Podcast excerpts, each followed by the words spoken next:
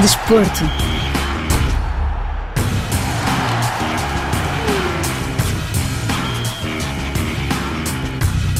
Mais um capítulo do Desporto Lusófono ficou encerrado neste ano de 2023. Os sucessos foram diversos e em modalidades diferentes, como o futebol, quer masculino, quer feminino, o handball ou ainda o rugby. Abrimos este balanço desportivo 2023 com o futebol masculino e as seleções da África lusófona que bateram recordes. O CAN 2023, que vai decorrer de 13 de janeiro a 11 de fevereiro de 2024, na Costa do Marfim, vai contar com quatro seleções lusófonas: Angola, Cabo Verde, Guiné-Bissau e Moçambique. Um feito inédito e histórico. Este foi o primeiro recorde.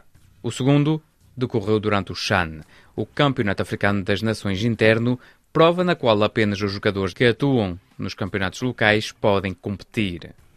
Nessa competição, que ocorreu na Argélia de 13 de janeiro a 4 de fevereiro de 2023, Angola e Moçambique estiveram presentes. Os angolanos ficaram pela fase de grupos, enquanto Moçambique chegou aos quartos de final da prova pela primeira vez na história do país. A RFI falou com o antigo internacional angolano Cláudio Ricardo Borges para fazer o balanço de 2023 e projetar-se para 2024, ele que também abordou o seu pós-carreira. Pelo que eu sei, acho que foi a primeira vez que se apuraram os quatro ao mesmo tempo. Portanto, é sinal que o continente está-se a desenvolver, o futebol no continente está-se a desenvolver e que hum, a ida de treinadores de fora para esse continente, já há vários anos atrás, está a começar a fazer sentido.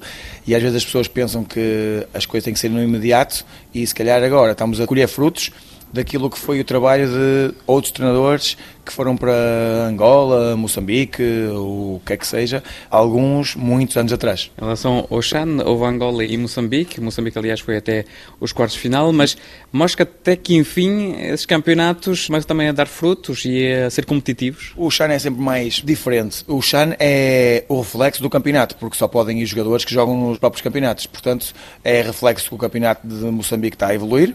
Eu tenho amigos em Moçambique, tenho um, inclusive é o Jumice, que é treinador junto de Moçambique, e tenho falado muitas vezes com ele e sei que trabalha-se muito bem já ao nível técnico, tático, psicológico, a nível nutricional também, que é importante porque não podemos deixar de pensar que em África há vários problemas em relação à alimentação, subnutrição e esses problemas estão a ser debelados com o passar do tempo e isso deixa-me contente e depois vemos que Moçambique, neste momento, a nível do Chan, já é a melhor das seleções. Angola, infelizmente, porque eu tenho a minha costela angolana e sou angolano também. Custa-me ver Angola ir embora na fase de grupos, mas conhecendo o futebol angolano profundamente como eu conheço, conhecendo as pessoas que estão dentro da estrutura da seleção, conhecendo muitos treinadores e muitos jogadores que fazem parte de Girabola, acho que Angola pode estar tranquila porque tem um futuro risonho pela frente. Agora o CAN, Angola volta hum, depois, após 2019 no Egito. No Egito foi apenas a fase de grupos. Pode-se esperar mais desta seleção? Pois, mais do que a evolução do próprio campeonato e a evolução dos próprios jogadores que jogam em Angola,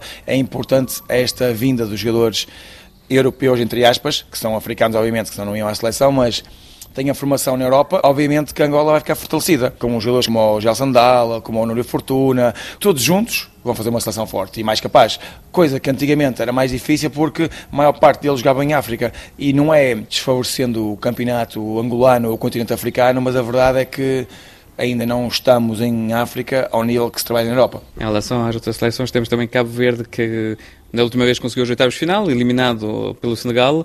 Poderá fazer mais alguma coisa esta seleção que tem, aliás, no grupo Moçambique? Eu julgo que sim. Não sou um conhecedor tão profundo da seleção de Cabo Verde como sou da seleção angolana, obviamente, mas conheço muitos dos jogadores que estão lá. Alguns foram treinados por mim, como o João Paulo, por exemplo, no Leça, que está agora no Sheriff. Tenho lá alguns jogadores que jogaram contra mim nos tempos de Angola e nos tempos da seleção também. Sei que têm boa equipa, acredito que possam fazer também um bom cano e espero que sim. Pois temos a Guiné-Bissau, quarta participação participação consecutiva, mas por enquanto ainda não há um sucesso para esta seleção. É desta vez que a Guiné-Bissau consegue lá o primeiro triunfo. Não faço futurologia como um dos quatro países lusófonos, espero que sim, espero que vá longe, mas há uma coisa que eu tenho a certeza, que é, nada acontece por acaso, e se Guiné-Bissau, últimas vezes que foi, e, e eles foram e não passaram da fase de grupos, é sinal que estão a fazer alguma coisa bem, mas que essa coisa não é suficiente e há que repensar o futebol da Guiné-Bissau e perceber o porquê deles não estarem a passar a fase de grupos, porque uma vez pode acontecer a coincidência, duas também, a partir da terceira já não acredito em coincidências e acho que alguma falta de organização para que não se consiga atingir os objetivos. Moçambique também vai estar novamente presente, já fazia alguns anos que não estava. Esta seleção parece ter eh, uma geração quase de ouro, com uh, Renildo, com Mexer, com Geni Catamo. Certo, é isso mesmo. A geração de ouro deles, pelo menos, de jogadores conhecidos, é aquela geração. Eu lembro de uma geração do Dário, que jogava na académica, muito antigo, e era o melhor jogador, e era um jogador que estava na académica, um jogador em Portugal médio alto, mas nada especial, e agora estamos a falar de jogadores que estão no Atlético Madrid, eu que já jogaram no Atlético Madrid, portanto, o futebol está-se a desenvolver e os jogadores individualmente estão-se a desenvolver e é importante para o crescimento da seleção. Sobre este cano, que vai ser eh, na Costa do Marfim, Senegal é o detentor do título, ganha quase tudo em todas as categorias, mas a Costa do Marfim joga em casa. Há também o eterno Egito, há também a Nigéria, aliás, duas seleções treinadas por portugueses. Tem também a Argélia, que também venceu há duas edições atrás. Como é que vê esta competição? Eu acho que o fator casa, principalmente em África, tem muito significado. Na Europa também, mas em África dão mais ênfase ao fator casa e acho que quem joga em casa transcende-se. Agora, na minha modesta opinião, acho que o principal candidato é a Nigéria. A Nigéria tem uma super equipa. Se virmos os dois pontos de dança da Nigéria, são dois dos melhores pontos de dança do mundo, não são da África, são dois dos melhores pontos de dança do mundo. E eu acho que é a seleção que parte à frente no meu ponto de vista.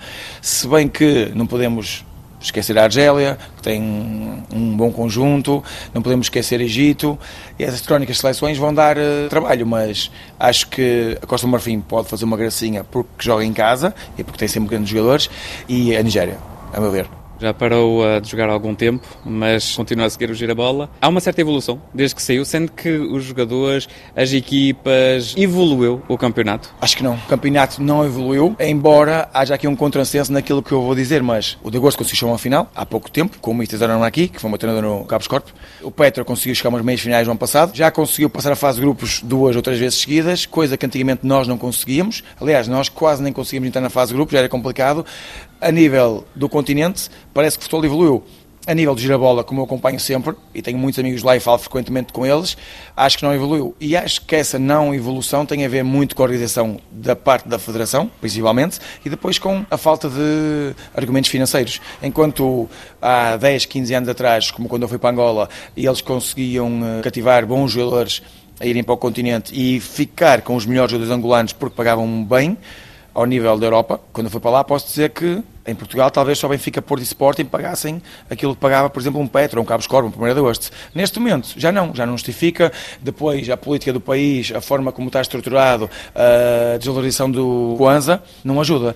E isso tudo faz com que o campeonato esteja, a meu ver, menos forte. Em relação a si, o pós-carreira, como é que tem sido? Nunca é fácil acabar a carreira depois de fazer 20 e tal anos, aquilo que eu gosto.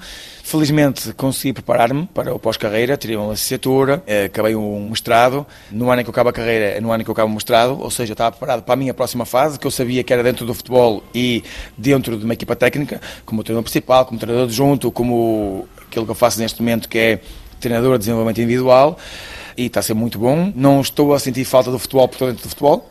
Sinto falta às vezes de jogar, sinto. Mato saudades de vez em quando umas peladas com os jogadores, mas sim, está a ser uma fase transitória feita de forma bem tranquila. Neste momento é adjunto no Vianense. Como é que está a ser essa experiência? Sim, sou adjunto no Vianense, uma equipa da Liga 3. A experiência, pessoalmente, está a correr muito bem, tenho evoluído. Estou nos primeiros anos de treinador, estou uh, ainda a papar terreno, uh, a aprender, e vamos aprender a vida toda, mas principalmente eu que estou neste iníciozinho.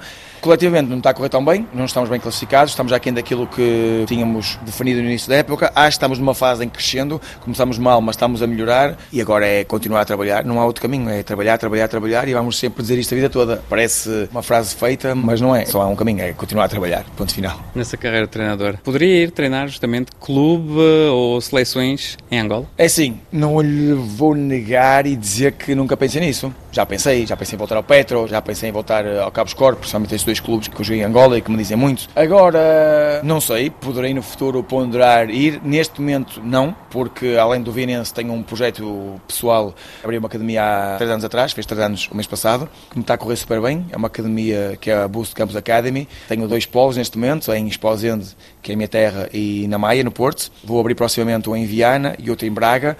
Tenho cerca de 227 atletas a trabalhar comigo, portanto, neste momento seria utópico estar a pensar uh, sair daqui, porque não iria sair. Mas voltar a Angola está sempre nas minhas cogitações, porque eu tenho um carinho muito especial pelo país, fui bem recebido, adoro o país, adoro o clima, adoro as pessoas e sei que um dia mais cedo ou mais tarde vou voltar, nem que seja para ir de férias de vez em quando. Como é que nasceu essa ideia de criar academias? Eu, quando jogava, sentia que faltava, dentro do contexto coletivo, fazer algo mais individual. Porque, por exemplo, eu tenho um lateral direito que tem um modelo de jogo que privilegia a subida dos laterais e tenho um lateral direito que até não é muito bom a cruzar, ou não é muito bom a recepcionar a bola. E dentro do meu treino, eu não consigo arranjar um tempo, porque eu não posso parar um treino e estar 20, 30 minutos a corrigir um movimento ou uma recepção de bola com um eh, lateral, quando os outros 20, 22, o que é que seja, estão parados. Então eu pensei sempre, porque que no liceu ou na escola nós temos explicações e no futebol também podemos ter umas explicações parecidas. Porque no fundo, isto são umas explicações para os jogadores. Na escola, tal como aqui, os professores não têm 30 minutos para tirar a dúvida a um aluno, porque são 25. No futebol é exatamente a mesma coisa. Não temos 30 minutos para tirar a dúvida a um aluno, mas depois temos treinos específicos. E acho que é o futuro. Sinceramente, não por ter aberto uma academia, mas acho que é o futuro. Tenho falado com vários treinadores, Primeira Liga, estrangeiro, muitos treinadores conceituados que concordam e dizem que no futuro todas as equipas técnicas irão ter um treinador de desenvolvimento individual. Qual era o objetivo destas academias para si pessoalmente? O objetivo é fazer evoluir os jogadores. Isto da parte dos jogadores é fazer evoluí-los. E eles sentirem que com a repetição é que se chega ao êxito. E temos vários exemplos, o Cristiano Ronaldo é o maior dos exemplos, que trabalhando muito tudo é possível. E não sou daqueles que diz que o Cristiano só chegou por causa do trabalho, porque o Cristiano Ronaldo tem um talento inacreditável. O Cristiano Ronaldo não chegou só pelo trabalho. O Cristiano Ronaldo primeiro chegou pelo talento. E depois conseguiu trabalhar o talento e conseguiu ainda ficar melhor porque trabalhar mesmo muito. E o resultado disso é o ano que ele está a fazer, com 38 anos, ainda consegue chegar aos 40 golos, ainda está neste momento a lutar pelo prémio de melhor marcador do ano, com 38 anos. Seria impensável alguém com 38 anos conseguir fazer isto. E é fruto de trabalho. E como eu disse, ele é o exemplo máximo e acho que todos os miúdos perceberem que trabalhando mais e mais e mais e mais e mais, pode-se evoluir. Por exemplo, numa bola parada, livres, só a repetição é que leva ao êxito. E se não trabalharmos, não temos hipótese. Agora, alguma desconfiança em relação a certas academias em Portugal, porque houve alguns escândalos. O que é que pode dizer neste momento, após esses escândalos que houve com os jogadores eh, menores e etc.? Que é que nos pode dizer? Olha, infelizmente é algo que se passa e que foi público e que não devia ter acontecido, mas aconteceu. E se aconteceu, acho que devemos tirar relações e acho que hum, todas as academias há leis. Primeiro, se for hum, fora do continente, nem sequer podem entrar na Europa, se forem menores. Tem que ser acompanhados por pais, com tutores, não é tão fácil como parece, porque senão era muito fácil tirar, eh, por exemplo, já que estamos a falar da África, os africanos de lá, com o talento que eles tinham, vinham para a Europa e ficavam muito melhores jogadores, mas infelizmente, por um lado, felizmente por outro, infelizmente porque eles não têm a capacidade para evoluir tão bem lá, porque não têm o tipo de materiais, o tipo de treinadores, a metodologia, os argumentos técnicos e físicos que nós temos aqui. Por outro lado, ainda bem porque não são retirados aos pais e acho que é importante também haver um equilíbrio e acho que alguns nem estão prontos para sair da beira dos pais com 12, 13 anos. Por isso, a lei está feita, temos que respeitar e todas as academias, seja a minha, seja a qual seja, têm que respeitar a lei e acho que está bem feita. As leis, como é que estão agora definidas? O que é que tem uh, que ter, por exemplo, um jogador, um jovem que quer entrar numa academia? Como é que pode entrar? Na minha, basta preencher uh, o formulário de inscrição. Se for menor, são os pais que preenchem, são os pais que se responsabilizam por tudo o que diz respeito ao atleta. Depois, em relação ao treino, somos nós, seguros e tudo o que é panágio. Se for uh, sénior, são eles que se responsabilizam, são eles que assinam os documentos todos, os formulários. Agora, essas academias trazem para cá, eu não trago para cá. E eles procuram para fazer um tipo de treino. Essas academias têm dormitórios, que têm eh, escola e tudo para eles, são academias mais elaboradas e que precisam de muito mais matéria do que eu preciso e isso aí já tem que ter uh, outro tipo de condições e acho que tem que ter cuidado. Primeiro perceber quem é que estão a trazer, como é que estão a trazer e as condições com que eles ficam cá, porque mesmo que seja um, um sénior, não vamos ter para aqui um atleta e vamos pô-lo a dormir num quarto com cinco pessoas, com duas camas. Acho que isso aí não há sequer eh, condições para aquilo que essas cadeias pretendem, que é fazer dinheiro com os jogadores. Estamos a finalizar 2023, há 2024 que está a chegar. O que é que desejaria? Quais são os sonhos que gostaria de cumprir em 2024? Pessoalmente, gostaria que a minha academia se distinguisse em Portugal como felizmente se tem estado a distinguir, que crescêssemos cada vez mais. Vou ser sincero, não esperava este crescimento nestes três anos. Trabalhamos muito para este crescimento, mas não esperava. Esperava estar como estou agora daqui a 4, 5 anos. Já que estou neste patamar ao terceiro ano, agora é crescer mais e mais e mais, e quando digo crescer mais, é ter mais atletas, mais conceituados, temos atletas de primeira liga, como o Nuno Santos,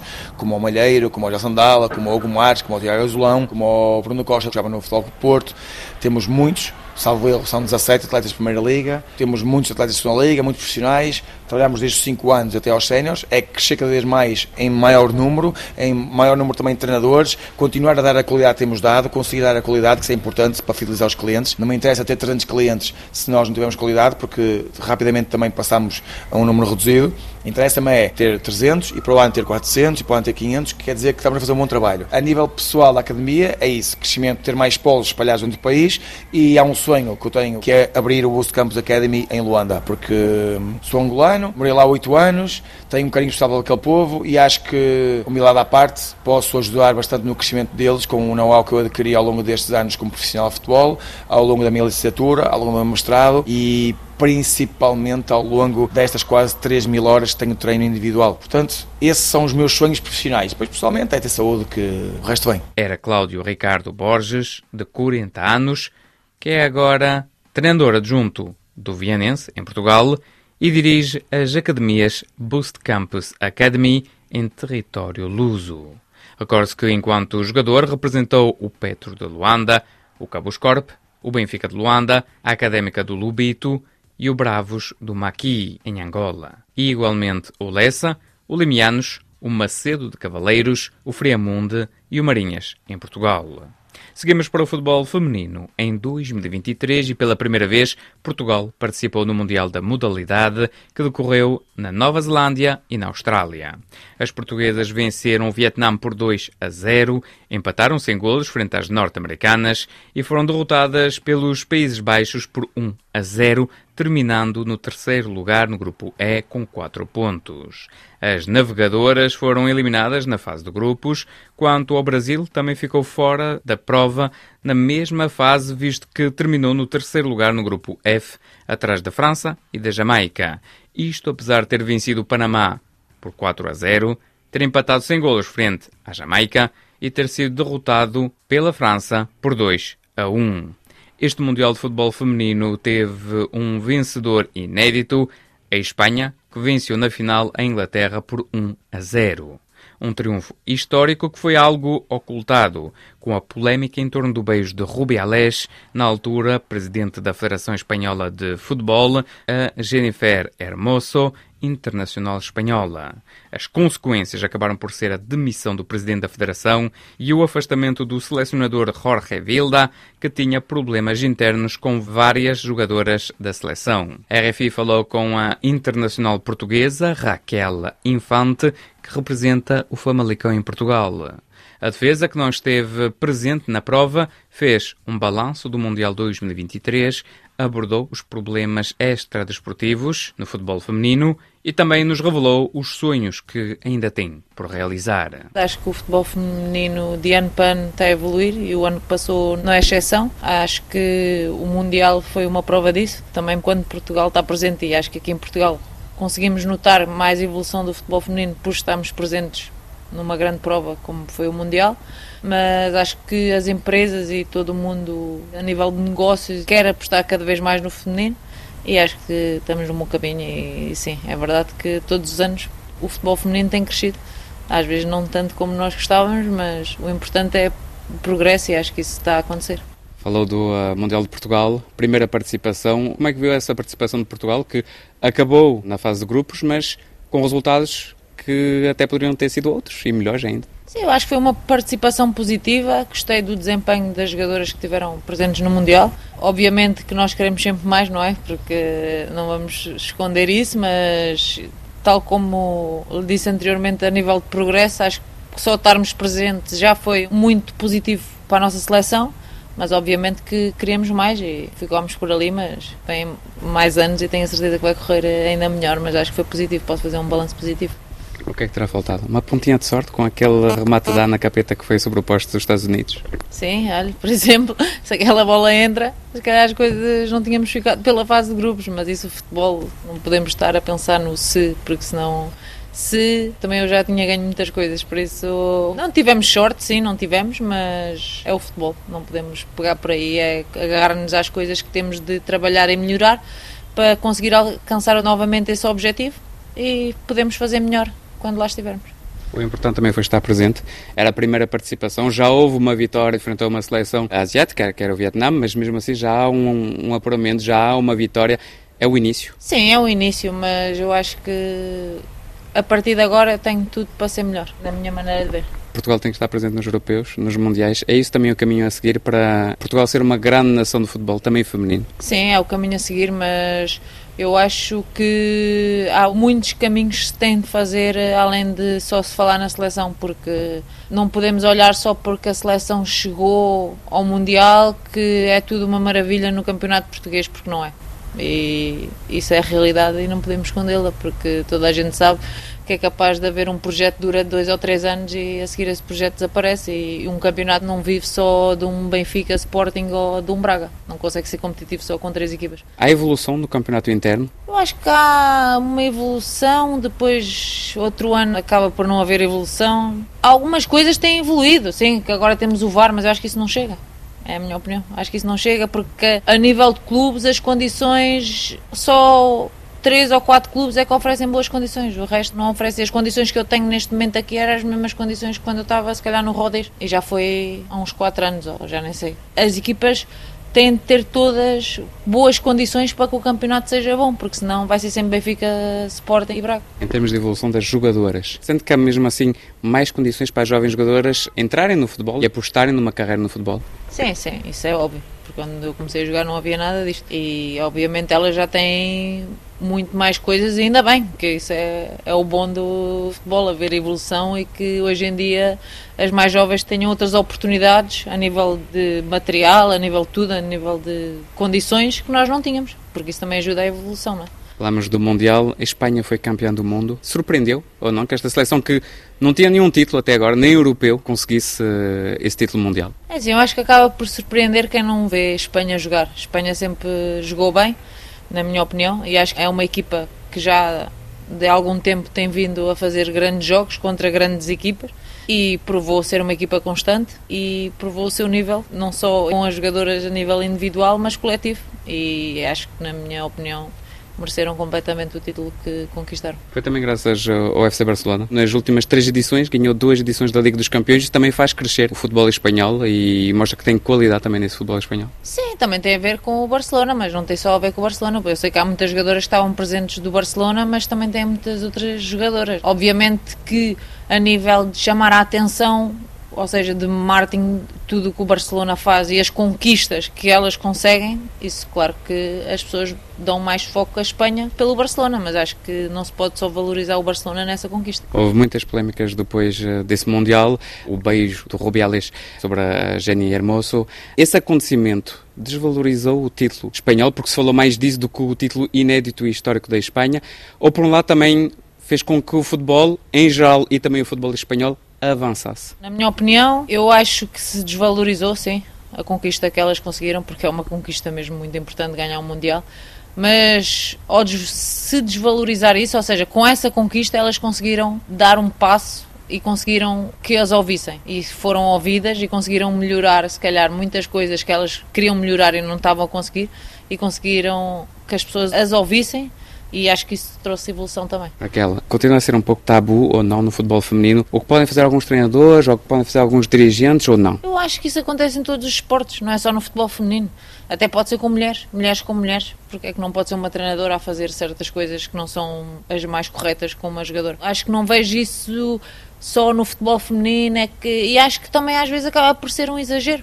Eu se me der um abraço ao meu treinador ou se estou a brincar com o meu treinador, se calhar as pessoas já começam a falar de outras coisas. Nós como seres humanos damos-nos com os outros. Não é para eu dar um abraço ao meu treinador que ele já quer outra coisa. E acho que hoje em dia, mais da parte deles têm receio e acabam-se por refugiar e não fazerem o mesmo tipo de comportamentos, ou seja, não são livres, não são pessoas livres porque têm medo que isso depois os afete, porque podem dizer que eles estão a tentar A, B ou C, e muitas vezes não é verdade. E não estou a dizer que não aconteceu, acontece não só aqui, como empresas, acontece em todo lado, mas acho que também já é um tema que começa a ser muito repetido. E isso às vezes afasta as pessoas. Aquela, esta temporada continuou no Famalicão. Como é que está a ser esta experiência no Famalicão? O ano passado foi um ano histórico. Sim, foi um ano histórico porque o Famalicão nunca tinha ganho a Taça de Portugal e quando há uma conquista e nunca tinha havido essa conquista, acaba por marcarmos o clube a nível histórico. Foi uma grande mudança e é difícil de explicar a mudança que houve do ano para o outro. Sabia que íamos começar do zero, mas está a ser difícil de aceitar algumas coisas. É assim tão diferente dos clubes por onde passou, Famalicão? Eu não posso me queixar das condições que o Famalicão me deu, nunca. Isso não posso me queixar. E acho que o Famalicão provou, desde que existe, que é uma equipa que luta por outras coisas. Acho que este é o único ano, a nível de classificação, que o Famalicão não está lá em cima. São anos.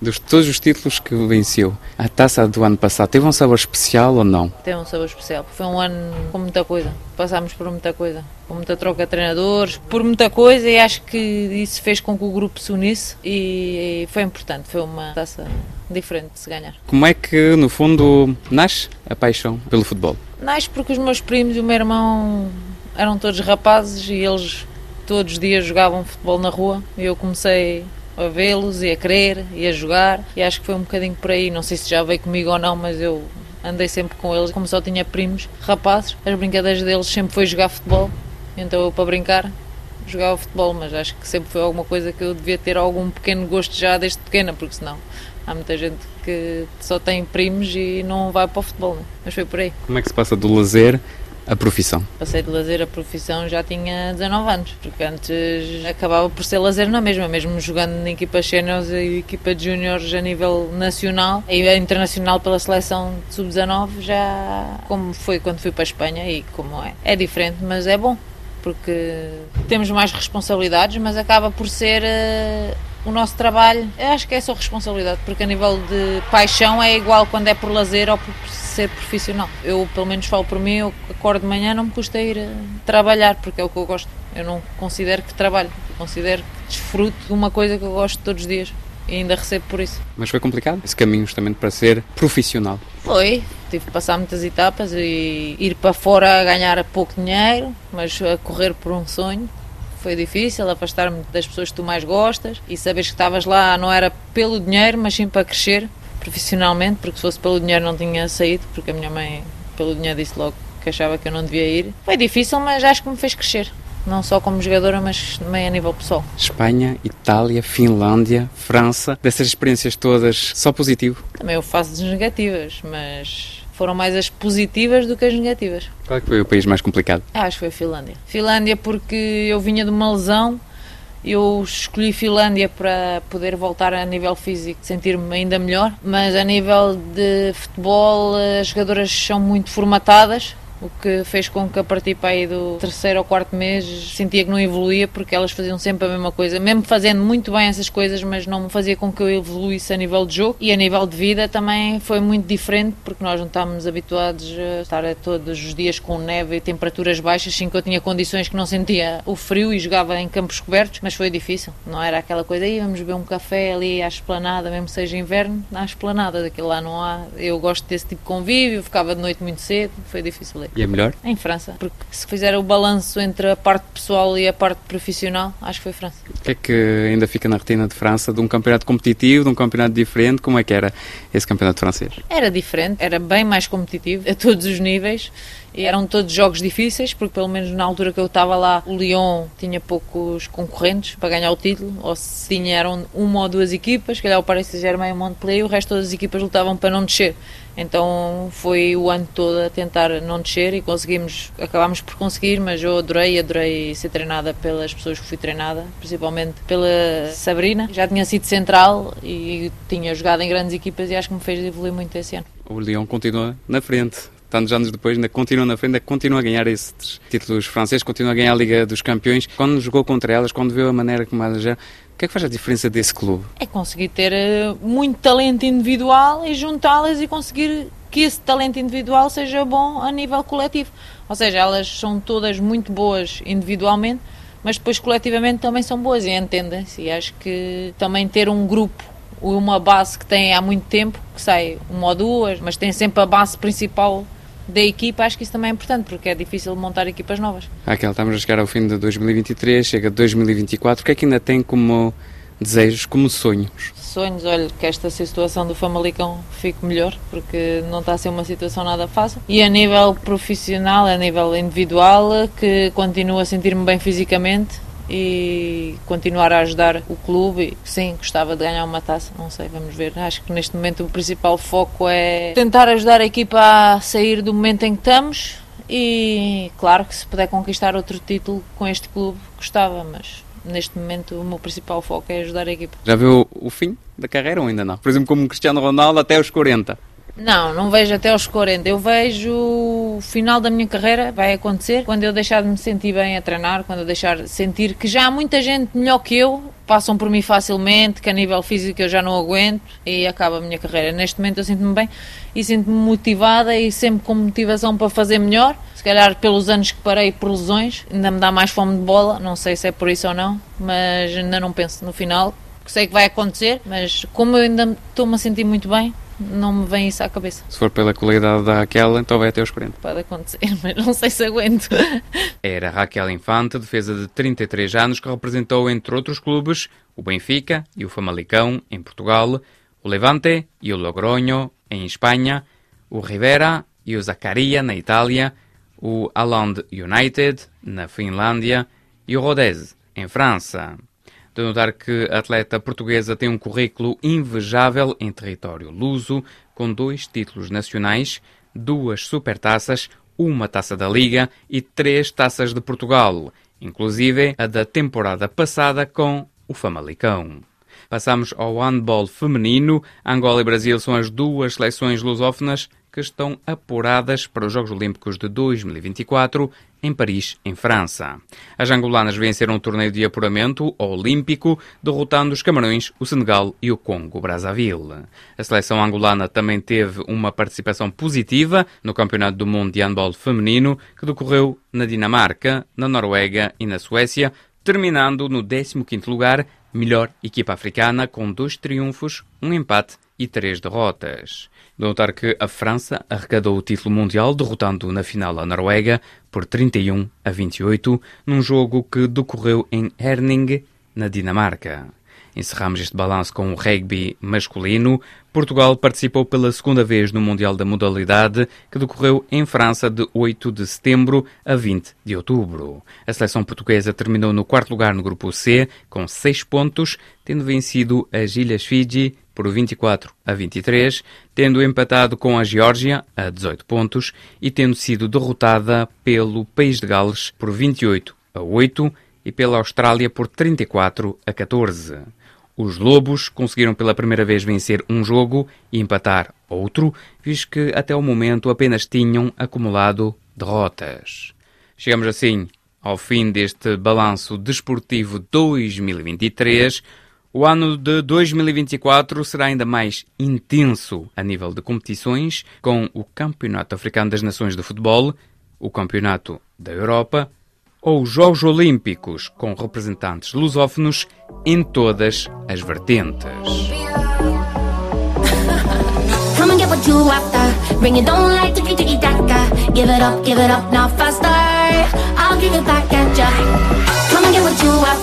Bring it on like tiki taka. Give it up, give it up now faster. I'll give it back at ya. Hey yo, say hello. You gon' miss it if you slow. Gonna need games to get in my zone. Maverick fly, all on my own. Let it be known, it's a go. I'm way different than these clones. Gotta put work in to bring ships home. I'm really her, put it in stone. Call on me now, let me know what's up. Call on me now, let me feel that rush. Call on me now, give me just one touch. Call on me now, I can get and get what you after. Bring it on like tiki tiki taka. Give it up, give it up now faster. I'll give it back at ya. Come and get what you after. Bring it on like tiki tiki taka. Give it up, give it up now faster. I'll give it back at ya.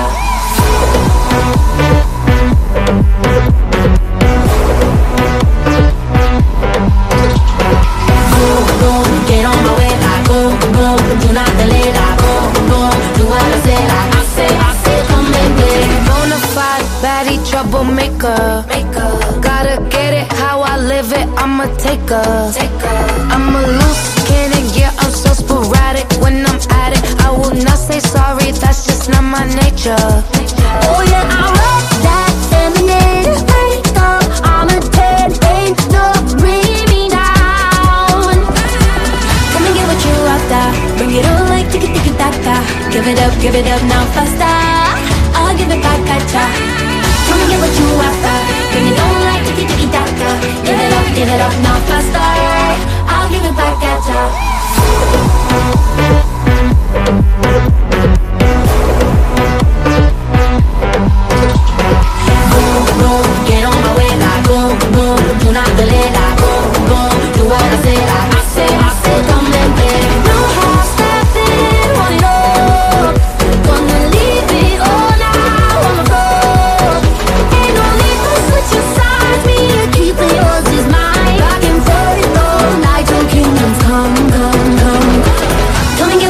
After.